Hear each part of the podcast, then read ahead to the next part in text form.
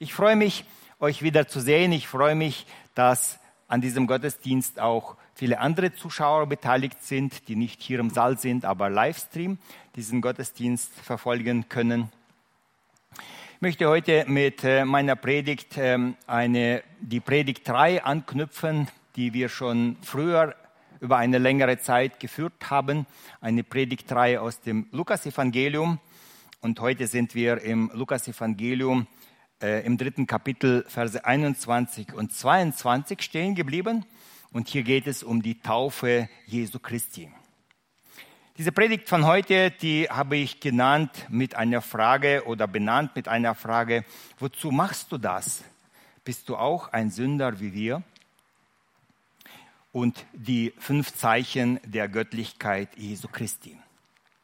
Ich lese den Text aus dem Lukas-Evangelium aus dem dritten Kapitel, Verse 21 und 22. Da steht geschrieben, und es begab sich, als alles Volk sich taufen ließ, und Jesus auch getauft worden war und betete, da tat sich der Himmel auf.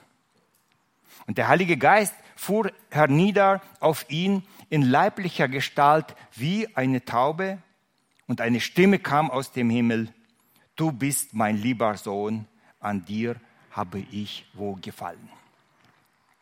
Um diesen Text besser zu verstehen, lese ich auch einen Text aus der Parallelstelle aus dem Matthäusevangelium, auch Kapitel 3, Vers 13. Zu der Zeit kam Jesus aus Galiläa an den Jordan zu Johannes, dass er sich von ihm taufen ließe. Aber Johannes wehrte ihm und sprach, ich bedarf dessen, dass ich von dir getauft werde, und du kommst zu mir? Jesus aber antwortete und sprach zu ihm, lass es jetzt geschehen, denn es gebührt es uns, alle Gerechtigkeit zu erfüllen, da ließ er es geschehen. Ich habe in den vorangegangenen Predigten darüber gesprochen, wie Johannes die Menschen zur Buße aufgerufen hat, damit sie am kommenden Reich des Messias teilnehmen können. Und die Menschen sind in Scharen zu Jesus Christus, zu Johannes gekommen, bekannten ihre Sünden und ließen sich von Johannes taufen. Damals war es für die Menschen noch klar, dass sie mit ihren Sünden nicht vor Gott bestehen können, weil wir einen heiligen Gott haben. Damals glaubten noch sehr viele Menschen der Schrift und dem Aufruf eines Propheten. Als die Menschen sich taufen ließen, bezeugten die Menschen, dass sie Sünder sind und bei Gott um Vergebung ihrer Sünden bitten.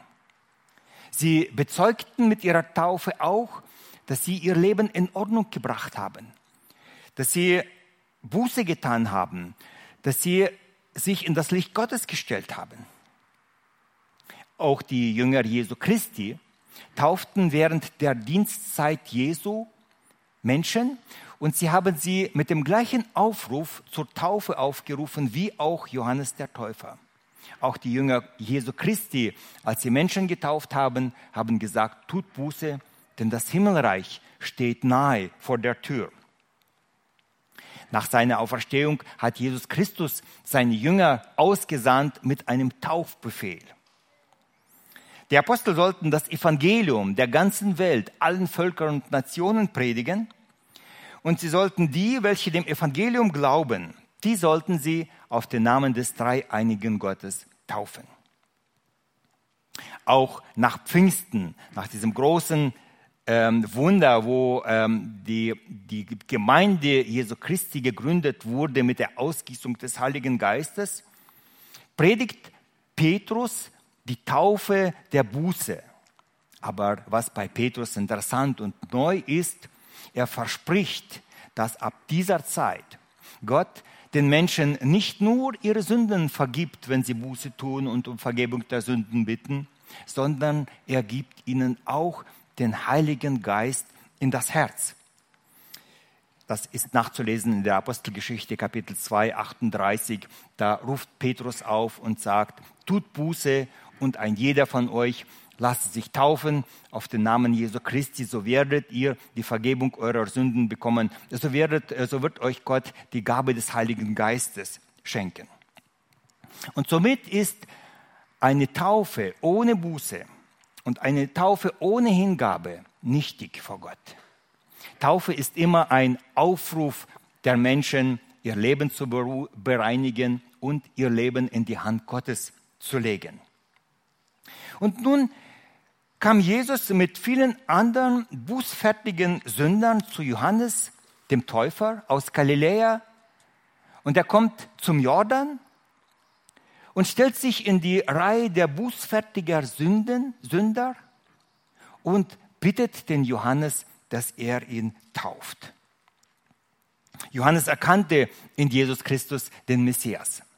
Wir haben schon gelesen, Johannes ist erstaunt darüber. Er wundert sich, er sagt, das darf doch nicht so vorkommen. Nicht der Geringere, äh, nicht der Höhere lässt sich vom Geringeren taufen, sondern umgekehrt.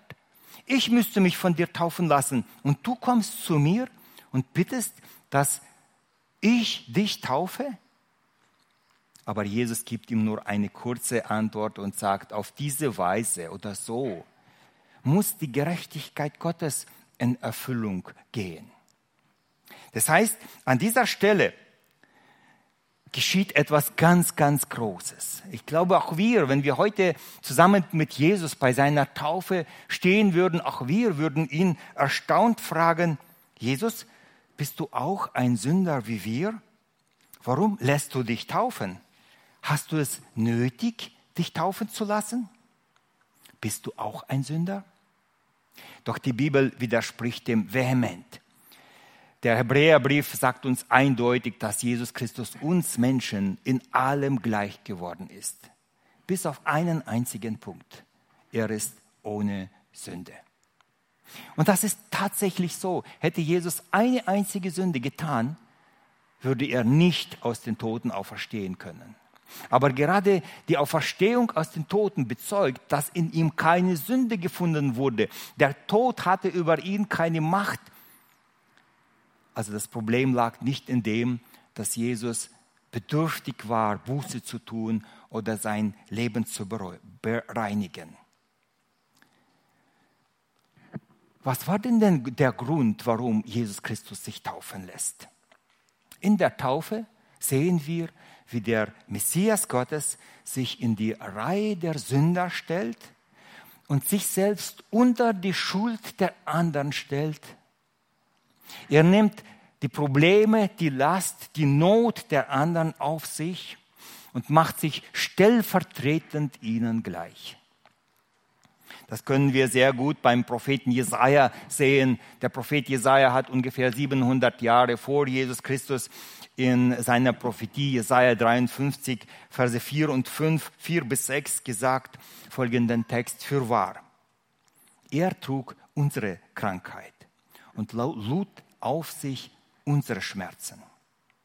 Wir aber hielten ihn für den, der geplagt und von Gott geschlagen und gemartert wäre aber er ist um unserer Missetat willen verwundert, verwundet und um unserer Willen, Sünden willen zerschlagen.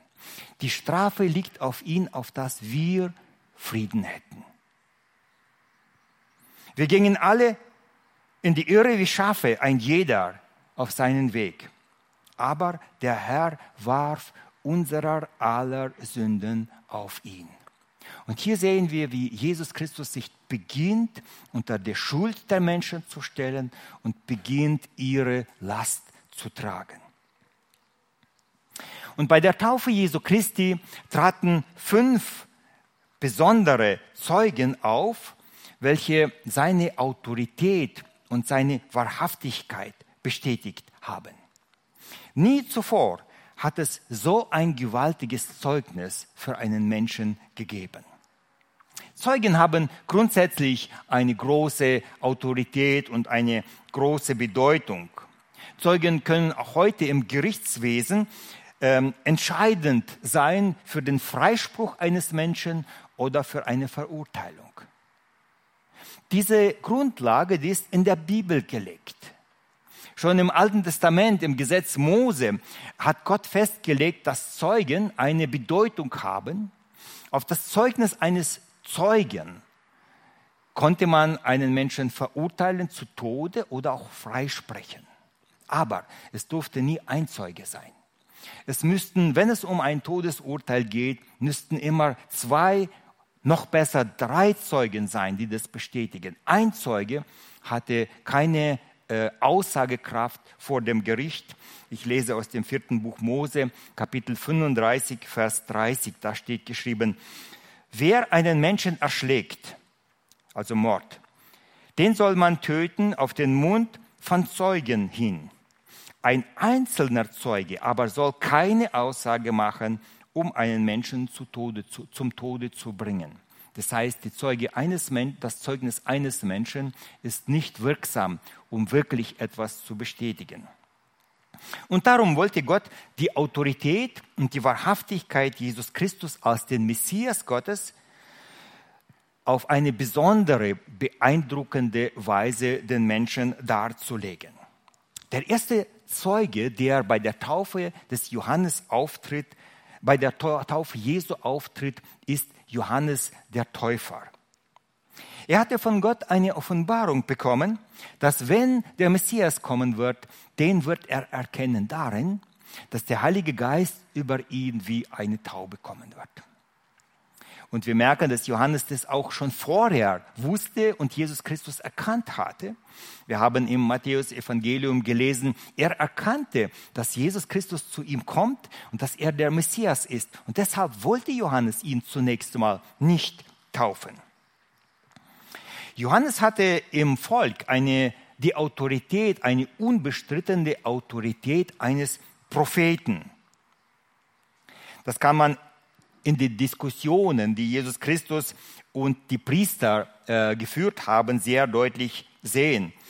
Ähm, eines Tages ähm, äh, oder kurz vor, seinem, äh, vor, seinem, äh, vor seiner Kreuzigung ist Jesus Christus in den Tempel gekommen und hat ähm, die Händler und die Geldwechsler aus, der, aus dem Tempel vertrieben. Und dann kamen die Schriftgelehrten und die Pharisäer und die ähm, ähm, Priester zu ihm und stellen ihm die Frage, aus welcher Vollmacht kommst du? Warum kommst du hier und versuchst deine Ordnungen hier ähm, ähm äh, äh, zu machen?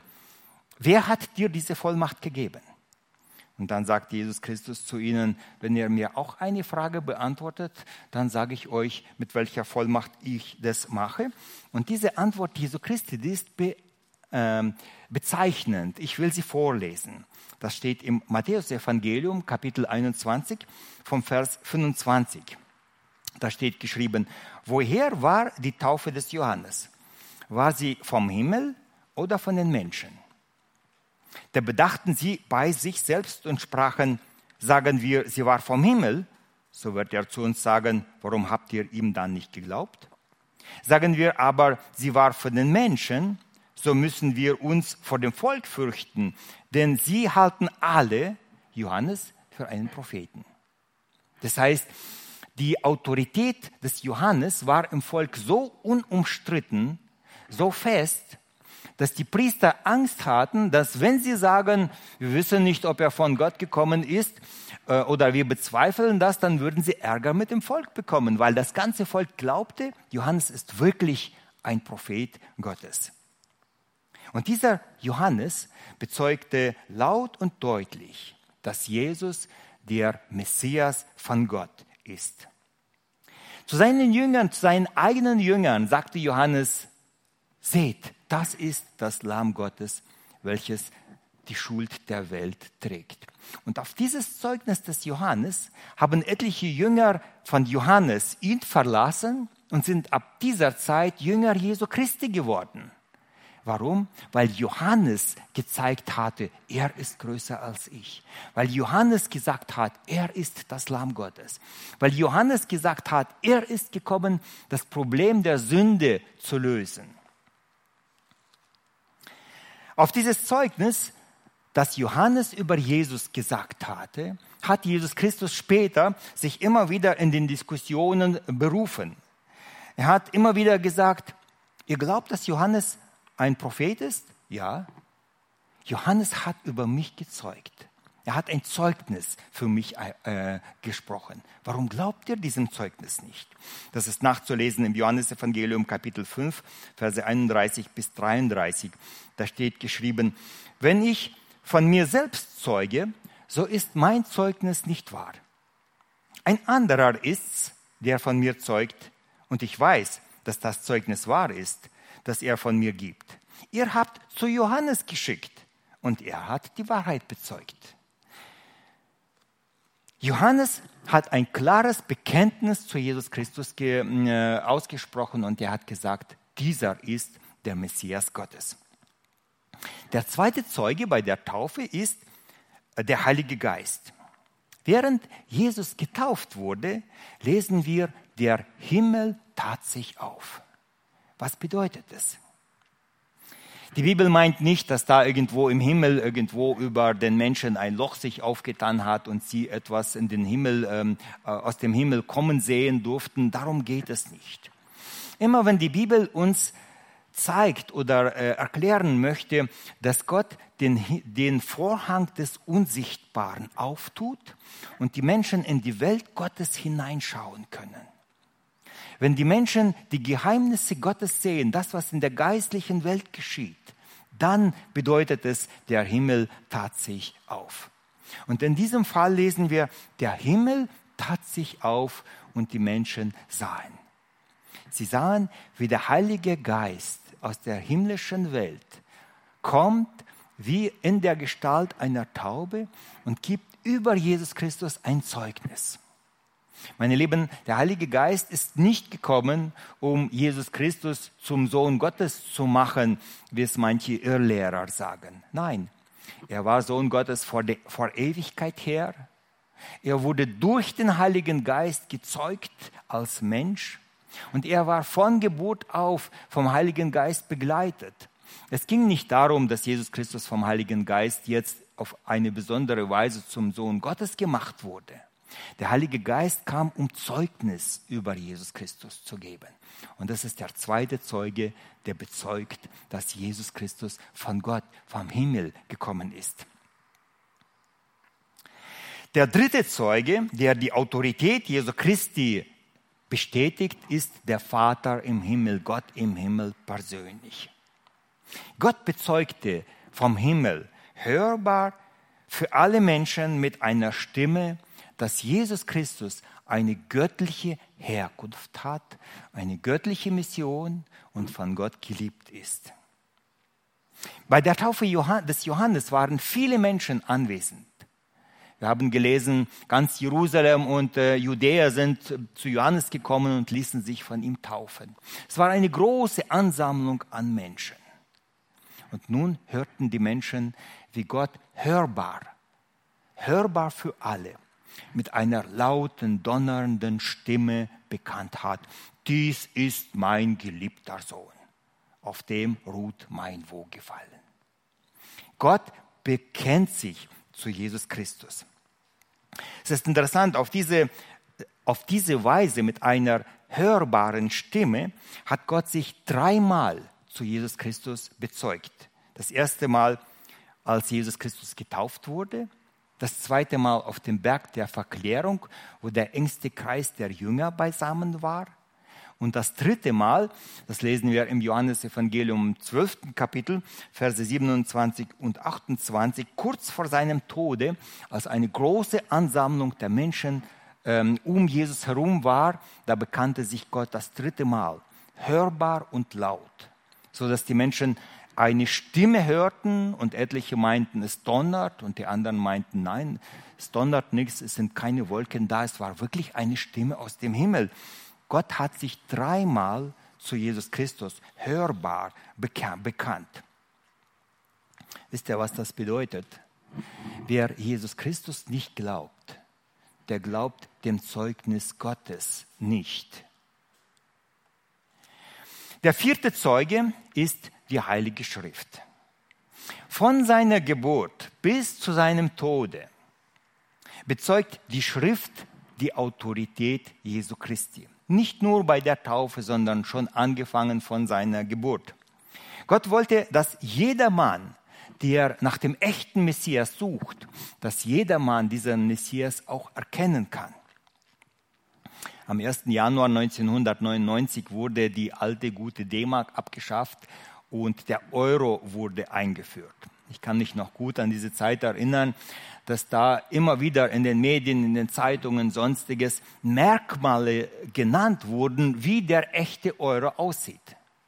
Vorher haben die Menschen den Euro nicht gekannt, er war nicht im Umlauf. Und jetzt sollte eine neue Währung kommen und die Regierung wusste ganz genau, es wird jetzt viele Fälscher geben, die werden anfangen, den Euro zu fälschen.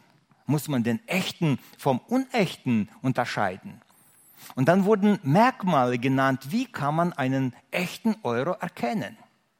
Und genauso war es auch mit Jesus Christus. Wenn Jesus Christus kommt, der Messias, dann musste jeder Mensch, der daran interessiert ist, zu erkennen, ist er der Echte? Er sollte die Möglichkeit haben, zu wissen, was zeichnet den echten Messias an, aus, damit jedermann weiß, ich glaube, ich bin nicht einem Irrtum ähm, hinterhergelaufen, sondern das ist genau das, was Gott mir zugesprochen hat. Die Propheten Gottes haben schon seit Jahrhunderten in der Heiligen Schrift beschrieben, in welchem Jahr Jesus geboren wird, der Messias, in welcher Stadt, aus welchem Stamm wird er kommen, aus welcher Familie wird er kommen, welche Wunder wird er tun, was seine Mission sein wird, dass er kommen wird, von einer Jungfrau geboren, dass er leiden wird, dass er sterben wird, dass er auferstehen wird am dritten Tage, dass er zum Vater gen Himmel fahren wird. All das war, war in der Schrift vorhergesagt. Und deshalb haben die Apostel äh, in den Evangelien auch immer wieder ins Alte Testament hingewiesen und haben gesagt, schaut mal, hier hat sich im Leben Jesu Christi etwas ereignet. Wisst ihr warum? Weil es die Propheten vorhergesagt haben und dann haben sie den Propheten zitiert, welcher vorhergesagt hat, was in Jesus Christus sich erfüllen wird. Ich will euch kurz einen Einblick in die Bibel gewähren, damit ihr sehen könnt, wie die Schrift ein Zeugnis für Jesus Christus war, für seine Wahrhaftigkeit, für seinen Dienst, für seinen Auftrag. Nur eine kleine Kostprobe. Diese Kostprobe könnt ihr zu Hause weiter ausweiten. Gehen wir mal in das Matthäus-Evangelium, Kapitel 1, Vers 22. Da steht geschrieben, dies alles ist geschehen, aber damit erfüllt werde, was von dem Herrn geredet ist. Aha, eine Erfüllung der Prophetie. Gehen wir ins nächste Kapitel, Matthäus 2, Vers 17, da steht geschrieben, das wurde erfüllt, was durch den Prophet Jeremia geredet ist, der da sprach, sprach, sprach und es kommt eine Prophetie des Propheten Jeremia auf Jesus Christus. Matthäus 4, Vers 14. Damit erfüllt würde, was durch den Prophet Jesaja geredet worden ist, der da sagt, und dann kommt eine Prophetie des Propheten Jesaja. Matthäus 8, Vers 17. Damit erfüllt würde, was durch den Prophet Jesaja geredet ist, der da spricht, und kommt wieder eine Prophetie des Propheten Jesaja. Matthäus 12, Vers 17, damit erfüllt würde, was durch den Propheten Jesaja geredet ist, der da spricht. Und der Standardspruch, und wieder kommt eine Prophetie des Propheten Jesaja aus dem Alten Testament. Wir sehen, dass Jesus Christus wirkte, arbeitete und tat nach, dem, nach der Schrift, nach den Propheten. Die Schrift war ein starkes Zeugnis seiner Autorität und seiner Identität. So bezeugt auch Paulus die Autorität und die Wahrhaftigkeit Jesu Christi, ähm, äh, wo er sein Evangelium verkündigt.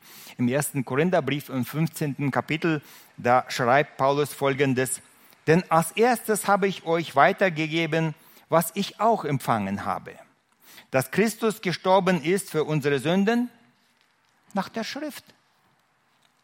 Und dass er begraben worden ist und dass er auch verstanden ist am dritten Tage nach der Schrift.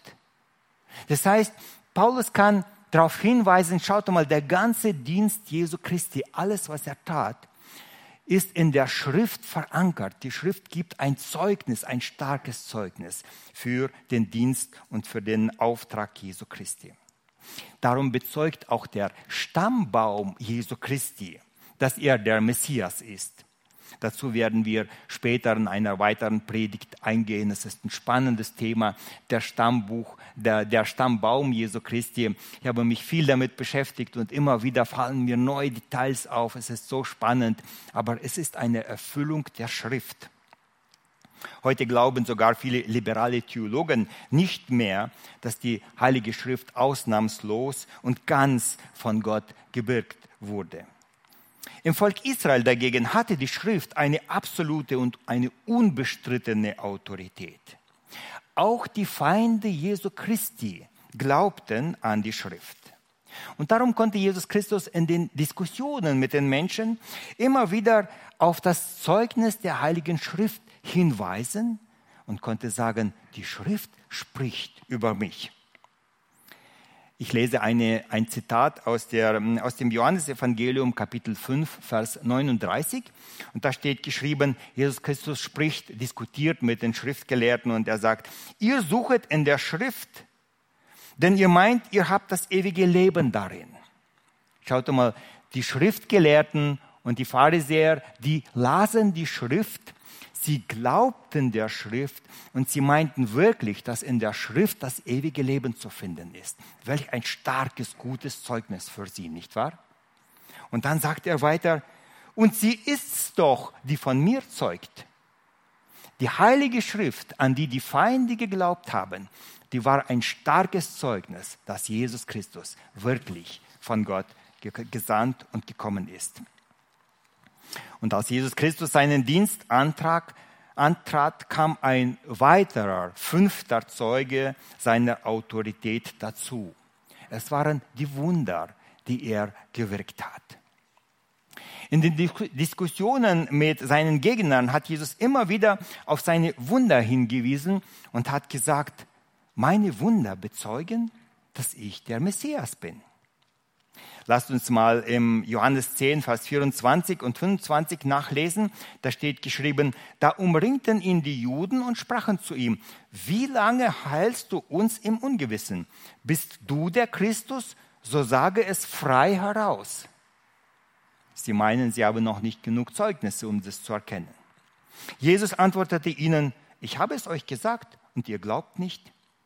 Die Werke, die ich tue, in meines Vaters Namen, die zeugen von mir. Die Wunder, die Jesus Christus getan hat, die waren ein Zeugnis, ein Zeichen, eine Bestätigung der Autorität Jesu Christi.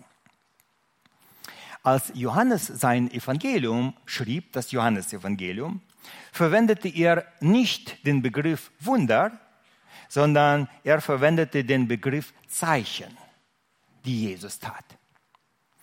Jesus hat viele Wunder getan. Und im Johannesevangelium merken wir auch, dass Johannes gar nicht vorhatte, die Wunder Jesu Christi zu beschreiben. Er sagt, wenn man alles über Jesus Christus schreiben sollten, sollte, würden die Bücher dieser Welt nicht ausreichen. Nein, das war nicht sein Ziel, die Wunder von Jesu Christi zu beschreiben. Sein Ziel war es, die Zeichen rauszuholen, welche eine Bestätigung seiner göttlichen Autorität sind. Und deshalb nimmt Johannes nur sieben Zeichen von den vielen Wundern, die Jesus Christus getan hatte. Und Jesus, jedes Zeichen ist ein besonderes Zeichen, ein Hinweis auf die Göttlichkeit Jesu Christi. Das erste Wunder, das Jesus getan hat, das erste Zeichen war, dass er bei einer Hochzeit äh, in Kana äh, Wasser in Wein verwandelt hatte. Und mit diesem ersten Wunder zeigt er, er ist der Helfer in der Not und er kann die wahre Freude des Lebens bringen. Dann heilt Jesus Christus den Sohn eines königlichen Beamten in Kapernaum und zeigt, dass er Herr über Krankheit ist. Er kann sprechen oder gebieten und Krankheiten weichen, wenn Jesus Christus spricht. Als weiteres, Jesus Christus heilt einen Gelähmten am Sabbat, am Teich Bethesda und zeigt, dass er Herr über Sabbat ist. Er kann die Menschen zu der wahren Ruhe, zu dem Sabbat, wo Menschen von jeder Arbeit ruhen und in den, in den Frieden Gottes eingetreten sind. Er kann diesen Sabbat den Menschen geben. Als weiteres, Jesus Christus speist äh, in der Wüste 5000 Menschen mit Brot, gibt ihnen zu essen und alle werden satt. Und dann sagt er, ich bin das Brot des Lebens. Und er sagt, ich bin das Wasser des Lebens. Kommt zu mir, ich kann euch, eure Seele kann ich satt machen. Ich kann euch Wasser des Lebens geben zum Trinken. Und dann stillt Jesus, Jesus Christus den Sturm und geht auf dem Wasser. Und die Jünger staunen darüber und sagen, wer ist denn dieser, dem Wind und Wellen gehorchen? Und Jesus Christus zeigt sich als Herr über Elemente dieser Welt. Er kann den Gesetzen dieser Welt, der Natur, kann er gebieten und die Natur tut, was er sagt. Er kann die Gesetze der Natur aussetzen und einsetzen, wie er will. Er ist der Herr über diese Natur. Und dann kommt das letzte Wunder, das siebte, wo Jesus Christus den Lazarus von den Toten auferweckt hatte. Und Jesus Christus hatte mit Absicht gewartet, bis Lazarus nicht, tot, nicht nur tot war, sondern bis sein Leichnam anfing zu verwesen. Und dann spricht er zu ihm, Lazarus, komm heraus. Und Lazarus kommt heraus, wo noch seine Tücher, seine Grabtücher an ihm gebunden sind. Und Jesus Christus zeigt, dass er Herr über Leben und Tod ist. Wisst ihr, versteht ihr diese Steigerung, wo er immer mehr, immer mehr bezeugt und zu guter Letzt, er ist der, welcher unser ewiges Leben, unsere Auferstehung, unseren, uns, über unser Leben und über unseren Tod entscheidet. Er hält es in seiner Hand. Er ist der, welcher über Leben und Tod entscheidet. Johannes hat nicht einfach so Wunder von Jesus Christus beschrieben. Er hat Zeichen der göttlichen Autorität gebracht. Und somit sind auch die Wunder, die Jesus Christus getan hat, Zeichen seiner göttlichen Autorität. Und auf diese Zeichen hat Jesus Christus sich auch immer wieder berufen in den Diskussionen mit seinen Gegnern. Wir lesen, äh, wie eines Tages äh, zu Jesus ein Schriftgelehrter kommt, der Nikodemus. Er kommt zu Jesus Christus nachts und er kommt mit einer festen Einstellung, mit einer festen Meinung. Jesus Christus ist von Gott gekommen, er ist der Messias.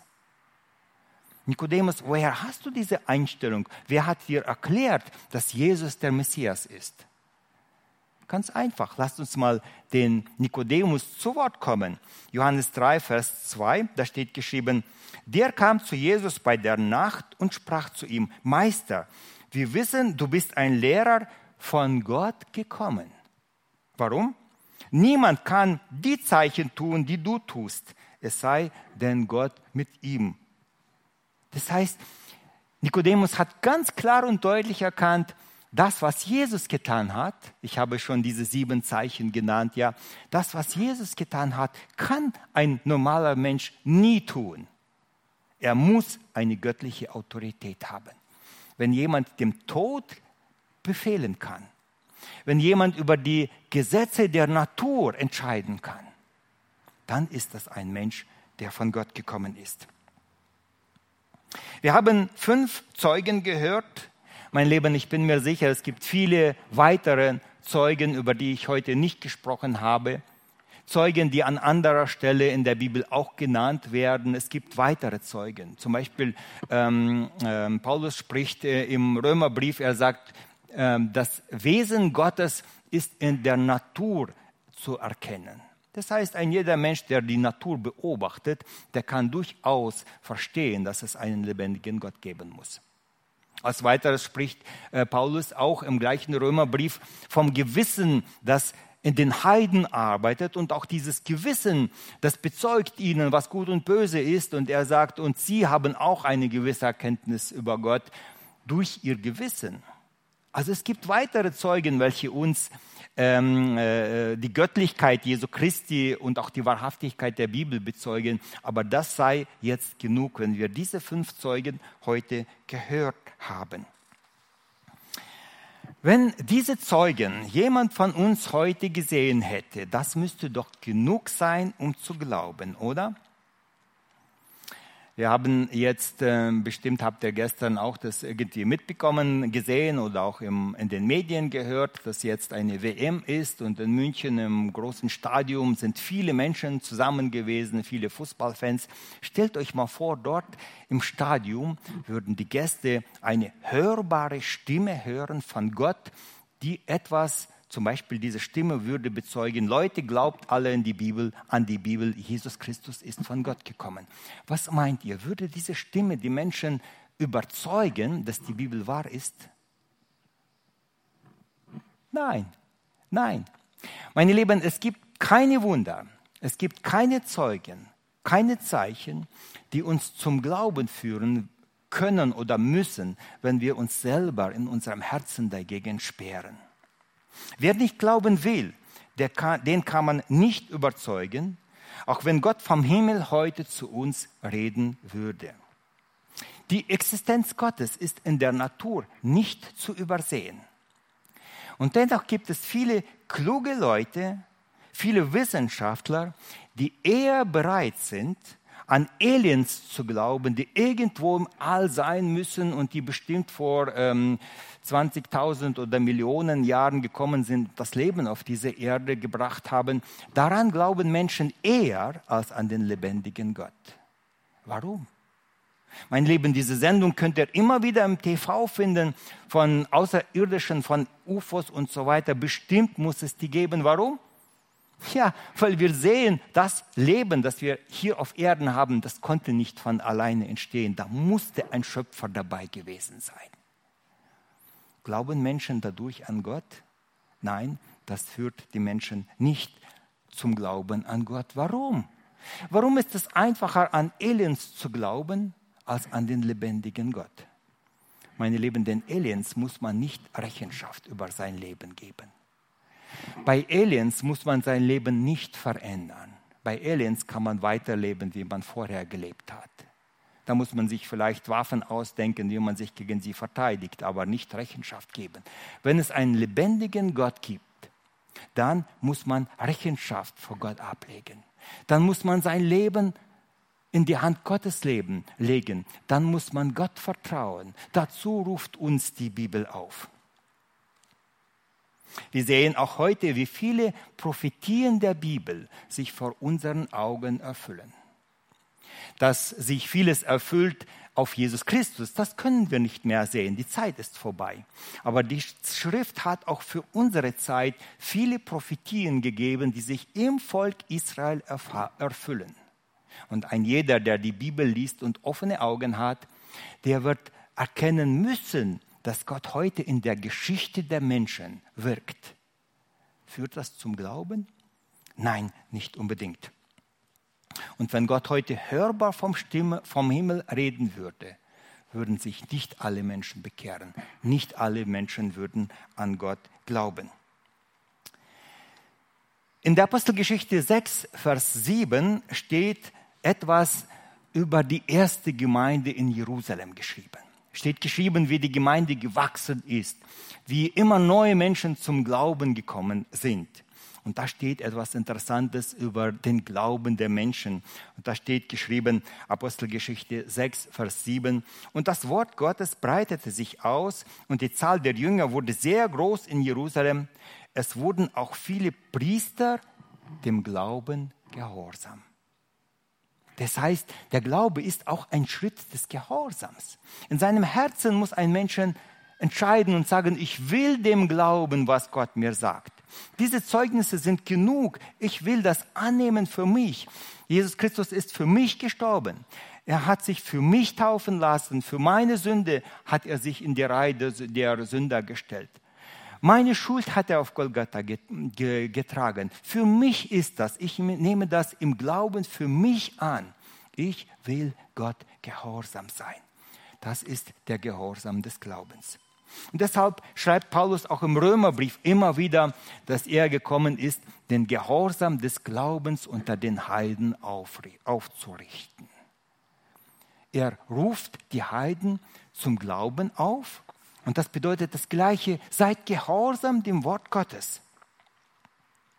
Glaube beginnt nicht im Intellekt, Sonst wären schon alle Menschen längst gläubig. Glaube beginnt da, wo wir das Zeugnis Gottes persönlich für uns im Glauben annehmen und sagen, Gott ist für mich gestorben, das ist eine Botschaft an mich und dieser Botschaft, der glaube ich.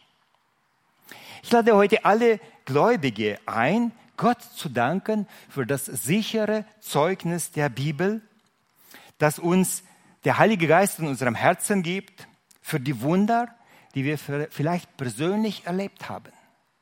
Vielleicht hast du etwas schon erlebt, wo du mit dem Auto gewesen bist und in eine Situation gekommen bist und du hast gesehen, da hat mich die Hand Gottes, der Finger Gottes rausgeführt. Normalerweise müsste ich jetzt tot sein. Vielleicht hast du solche Zeugnisse schon. Wir haben das Zeugnis der Schrift. Wir haben das Zeugnis des Heiligen Geistes im Herzen. Gott spricht zu, zu uns. Lass uns Gott dafür danken, alle, die wir an Gott glauben.